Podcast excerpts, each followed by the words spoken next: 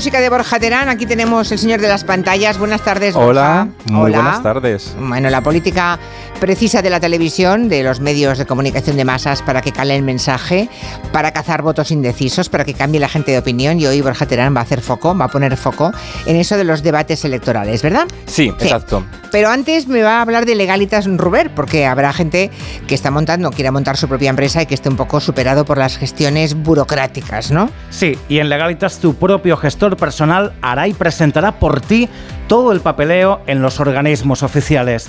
Y ahora por ser oyente de Onda Cero, tienes un 10% de descuento. 900 100 661. Legalitas Negocios. Que nada te pare.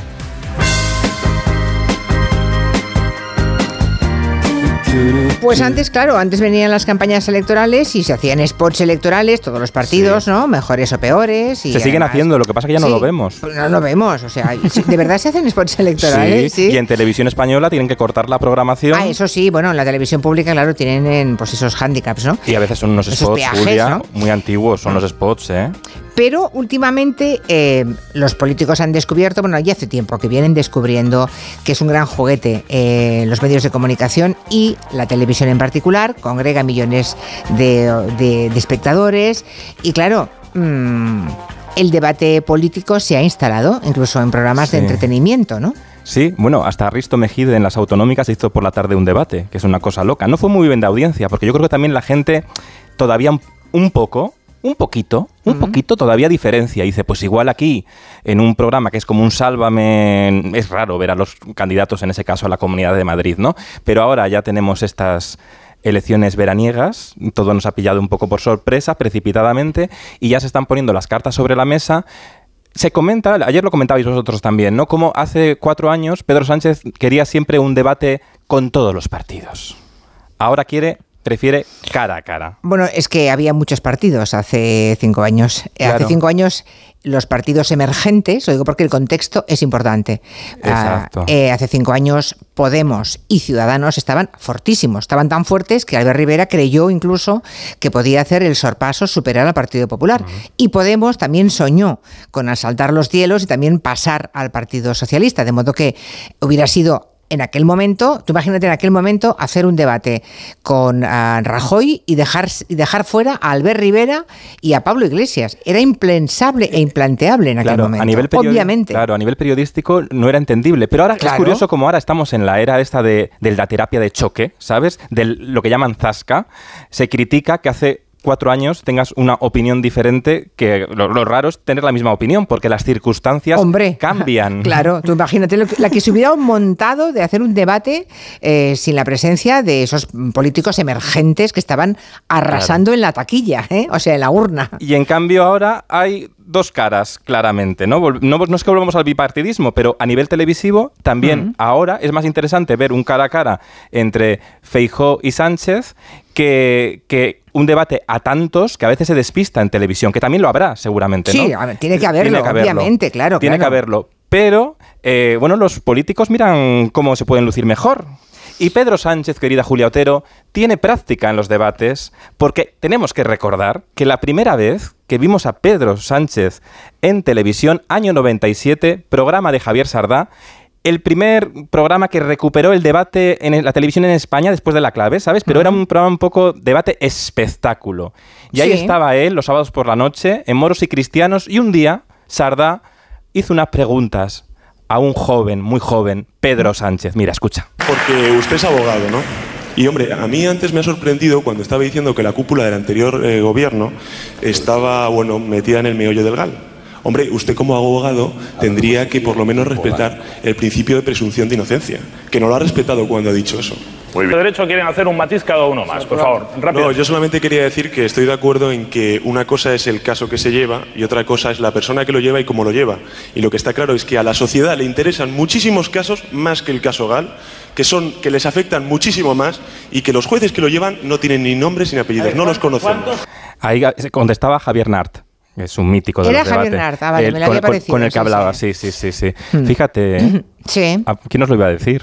Bueno, eh, todos tenemos un, Bueno. un pasado, claro. y un Hombre, menos primer mal. momento. Sí, Porque claro, si no, algo sí, falla. no. claro, claro, claro.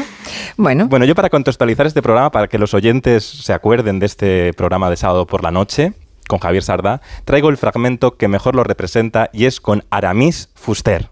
Soy ciudadana de un país democrático. ¿Te quieres callar? Esto madre re- mía, Aramis Fuster, sí, sí. Yo creo que este corte de Aramis Fuster representa los debates en general, ¿no? Ahora que lo debatimos todo, a veces nos pasamos debatiendo, Julia. Mm, Yo creo, ¿eh? Depende, O sea, de, qui- de- depende, de, de- Sí, depende depende de- del, del nivel de los debatientes, ¿no? De la capacidad de análisis, de la visión más o menos crítica, de la opinión propia o la opinión Sí. de argumentario, ¿no? Que te Sí. envían por la mañana a primera hora para saber lo que tienes que decir. todo como- depende. todo Claro. depende. A veces hasta debatimos los derechos humanos, fíjate, que es una cosa que no se puede poner a debate, porque como lo debatimos, pero claro, es que no debatimos, hacemos monólogos. Y el debate también consiste en escuchar. El primer debate de, de la democracia eh, que nos costó, los debates políticos en España nos costaron, y el primero fue con Felipe González y José María Aznar, año 93, y costó mucho, bueno, un cara a cara, como, como lo que pidiera Sánchez, Costó mucho poner de acuerdo a los dos partidos. No estábamos acostumbrados, tenían miedo, tenían miedo al sudor. Sabes que Felipe González pedía que por favor que no hubiera más de 22 grados en el plató, en el estudio 1 de Antena 3.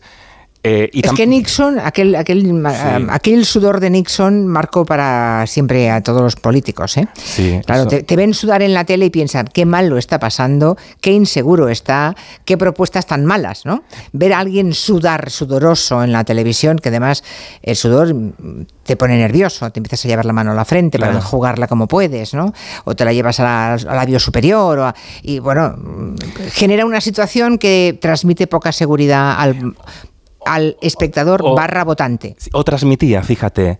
Porque yo creo que ahora está, en- eso hemos cambiado. Estamos tan acostumbrados, acostumbrados a los vídeos de las redes sociales y ahora cuanto más desaguisado salgas, a veces la gente empatiza más contigo. Es que hasta las reglas ya nos, la- nos explota la cabeza a veces. Todo ha cambiado. Yo recuerdo aquel el debate de todos, ¿eh? de hace Sí, cinco años, sí. recuerdo, pero, pero como me faltan datos, y no quiero hablar de memoria por no meter la Sí, pata, no metamos la- pero hubo un eh, candidato que pidió mucho frío y como no estaba tan frío como quería, cuando salió se quejaron abiertamente porque lo habían hecho expresamente porque sabía que esa persona tenía tendencia a sudar mucho. Fíjate. Sí. Por eso es que nunca estamos, nunca estamos a gusto. Reflexión ligera, ligera. Bueno, primer debate, Pero fíjate, en el primer debate hubo un momento que debatieron con Manuel Campo Vidal sobre el debate y cómo no se ponían de acuerdo si tenían que estar de pie, sentados. Escucha a José María Aznar y a González. ¿Cuántos debates han organizado ustedes en, la, en Antena 3? Este es el cuarto. ¿Cuántos han hecho sentados? Este es el único. Sentados el único, porque Claro. Aznar pidió que fueran sentados para que no vieran que es bajito. Pero ¿cuál es el problema de ser bajito? Claro, fíjate, ¿eh? los Para ser presidente del gobierno, ¿qué tiene que ver Ay, esto? pero es que aquella España teníamos todavía esos complejos de, de- de los malotes de la clase, ¿sabes? Que todavía estamos desaprendiendo poco a poco porque todavía se dan. Pero bueno, pues lo hicieron sentados y así también es más cómodo, porque así a veces te pones nervioso con el atril y te mueves mucho y eso también genera discordia, ¿no? Entonces no sabían dónde poner las manos. Entonces en el escritorio sabes que te puedes a algún sitio donde agarrar, Julia. En la vida hay que tener sitios donde Sí, agarrar. hombre, sentados están mucho más cómodos, es evidente. Sí, yo ah, voto por sentados. Pero en televisión, fíjate, lo que hizo a tres media en el primer gran debate, eh, que participó Pablo Iglesias y demás, eh, quitaron los atriles para ver cómo se volvían locos, ¿sabes? Ahí sin atriles. ¿Dónde pongo yo ahora el ladrillo Claro. que tengo que sacar? ¿no? Claro. O, los- o la cartelería que voy a enseñar a estos señores. Les pusieron como una marca en el suelo para que no se salieran de la marca, pero luego Sí. ya los siguientes ya, venga, hay que meter cosas en los... Hay que sacar golpes Sí. de efecto, como trucos de magia, como Juan Tamarit, pero mal. Pero es que nosotros en realidad hemos aprendido con la televisión espectáculo, Julia. Es que no lo podemos evitar. De hecho, en España la tradición de los debates en realidad la empezó Jesús Hermida y María Teresa Campos discutiendo con sus cosas en televisión española así. Algo así, no sé si estoy retorciendo cuellos. Qué curioso, será que tenemos los dos aspiración a retorcer ¿Verdad? cuellos. Oh, Yo el suyo y usted el mío. Guarde la distancia, señora. Guarde la distancia. Bueno, libre, Guarde libre. las distancias, señora. Es que se- ya tenían este pique ya que les gustaba un poco jugar. Ya, ya, ya. ¿Sabes? Hay que recordar que María Teresa tenía otra, otro mítico cara a cara, que era el apueste por una, ¿te acuerdas tú? Sí. Que lo hacía con Cuca García de Vinuesa, que era María Teresa, podríamos decir que era Sánchez, y Cuca era Feijóo. Uy, qué lío me estoy metiendo. O no lo sé. Te traigo un fragmento de aquellos míticos, muy breve, de aquellos míticos caras a caras de la matiné televisión Me española. parece un poco hipócrita. Yo no me casaría No, con un bueno, pero si homosexual. enseguida Sin embargo, dice, ay, pero tengo amigos y son estupendos y maravillosos, pero, Pero- te da un repelú por pero aquí. mira, no, no. Muy bien, María Teresa, ahí, ¿eh? Sí, sí, sí, sí. Es que esto estamos hablando del año 91, por ahí, que todavía decíamos, yo tengo mucho, yo, que no se casen los maricones, pero tengo muchos amigos, ¿no? Estas cosas, ¿sabes que se decían? ¿Cómo se van a casar? Claro. ¿Cómo se van a casar esa- Sí, sí, no? pero yo tengo un amigo que es gay, sí. Sí, esta es una cosa- bonita forma de zanjar el asunto. Como si fuera un bolso, O. ¿Cómo voy a ser machista si tengo una hija y una madre? También es bonito Claro, como si se de dijera. escuchar. Sí. Esa justificación es mal, amigos. Sí, mal. eso, eso es el nivel intelectual de la cosa. Hmm. Pues mira, hablando de, de machismos interiorizados que no, que no lo vemos venir, Rosa Montero, en un programa que era, se llamaba en televisión española, año 81, mano a mano. 81, caray. Año 81, un cara a cara que presentaba Joaquín María Puyal. ¿Sabes? Joaquín María Sí, Puyal, que, sí. que Mm. hizo, por cierto, hizo la versión en Cataluña, creo, de Un Paseo por el Tiempo, que Sí. hiciste tú después, ¿no? Un ton por la vida, sí. Sí, sí. Pues eh, estuvo Rosa Montero en un debate, en un cara a cara sobre feminismo. Y fíjate, en el año 81, lo que le dijo el presentador y lo que rápida respondió ella. Entonces, cuando éramos pequeños, yo mucho más pequeña, mucho más débil físicamente, evidentemente, cinco años más pequeña. Mi Mucho hermano, más mona también. Muchas gracias, pero no conoces a mi hermano. Supongo, supongo, ¿no? no conoces a mi hermano. Y te advierto que no es muy hábil ese, ese piropo en una en un debate feminista, No, no, pero lo decía para seguir lo de antes. Ya. Fíjate, ¿eh? Mucho más mona también. Claro, dice, como está hablando de su hermano, una anécdota de su hermano, el presentador dice, eras mucho más mona que tu hermano. Si no conoces Ya, a mi ya. hermano, este piropo a las mujeres de cómo eres mujer es más mona, ¿sabes? Ya, ya. Ah, mm, Ya. mm. ¿Tú te acuerdas cuando tuviste a Rosa Montero en la luna? Sí. Es que Rosa Montero, yo Sí. hay que reivindicar que en una sociedad que no, no veía todavía el machismo, eh, mucha gente sí lo veía, pero Rosa Mo- Montero además lo verbalizaba súper joven, ¿no? Eh, con una mentalidad de mon- desmontando tabús cuando todavía ni sabíamos muy bien qué eran tabús. Y Rosa Montero estuvo en La Luna, que eh, la entrevistaste después de una actuación musical de Bertín Osborne. No te vas a acordar de esto, pero yo no, sí me no me acuerdo. acuerdo de esto. No. Entonces, que estuvo ella y lo que hablé con ella, sí. De la Sí. actuación de ese señor no me acuerdo. Bien, muy bien. Por una canción muy bonita. Y Rosa Montero también se quedó con la letra de la canción y sucedió esto. Escucha.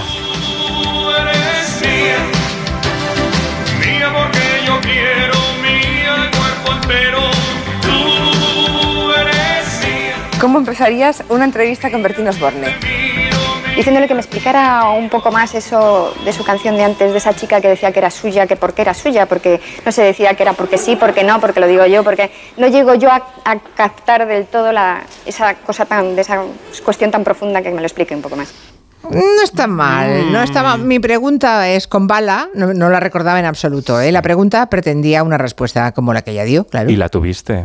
Sí, hombre, bu- buena Rosa Montero. claro. Sabia ironía. Es que de verdad hay Claro, entrevistas claro. que mola. Con el, hay, las buenas entrevistas, con el paso de los años, son como, ¿sabes? Envejecen muy bien porque te siguen inspirando. No sé. Mm. Incluso mirándolas con, las, con los ojos de hoy, ¿eh? Ay, Pedro Sánchez ha dicho que seis debates, ¿no, Julia? Vamos ahora que igual va a haber uno, ¿no? Que Bueno, digo- igual, igual hay uno, sí. Claro, yo digo 6-6, que sea uno en cada cadena, pero que en cada cadena lo tematicen. Es decir, que por ejemplo, si van a 13TV, pues que lo hagan como un Wenster, que en 13TV funcionan muy bien los Wenster, ¿sabes? Ya. Que van a Adikis, que es donde están los, los, la- los gemelos estos que reforman todo el rato casas. Sí, sí. Pues que hagan reformando una casa. Y así, oye, pues los oficios, tal. Y si van a 4, el debate en 4 debería ser, y esto sí que se parece mucho a los caras caras, a First Dates. Porque al final cuando vemos First Dates es como un cara a cara que tú puedes ir con uno, puedes ir con otro, incluso da igual, eh, vas convencido cuando ya solo le ves con el físico, no hace falta ni, ni que argumenten, ¿no? Así que te traigo un ejemplo de First Dates, pues que podría ser un debate electoral, mismamente. Pero el príncipe azul no hay, tú lo sabes, ¿no? ¿Por qué no? Mira, yo no quiero un hombre ni para tener que cuidar de él. Venga, que te haga de comer, ¿no? Que te haga de comer, que limpie, que haga de todo. Claro, claro. Lo que busca un chollo. Ella va buscando un hombre que, hombre, hablando claro, un tonto, va buscando. Otra cosa, porque ¿dónde va a encontrar al hombre que le haga de comer, que le limpie, que se lo haga todo? Y me parece que no existe. Y si existe, será medio tonto, vamos. ¿Tú cuántos años calcula que, calcul- calcul- ay, que me trabo. ¿Cuántos años calculas que tiene este señor? No tengo ni idea por la voz, yo qué sé, pues 50. 200. Tenía 37. 37. 37. No lo vi, eh, solamente juzgado por la voz, es muy Sí, atrevido. bueno, sí. y por el físico tampoco lo sabrías. Ya. 3777. Luego dirán que no hace falta un ministerio de igualdad. Madre mía, madre mía, no tengo palabras. Bueno, y para acabar, ¿qué nos Sí, cuentas? mira, hablando de debates, yo creo que nos tenemos que quedar, ya que debatimos tanto y escuchamos a veces tan poco, a veces escuchamos también, ¿eh? Mm. Vamos a rec- recordar una, una inspiración del, del moderador estrella de la televisión, de José Luis Balbín, que cuando empezaba un capítulo de La Clave dijo esto que me parece una gran idea. Por la clave han pasado gentes de todas las áreas, no solo políticas, sino sociales, culturales, económicas, absolutamente de todas las áreas.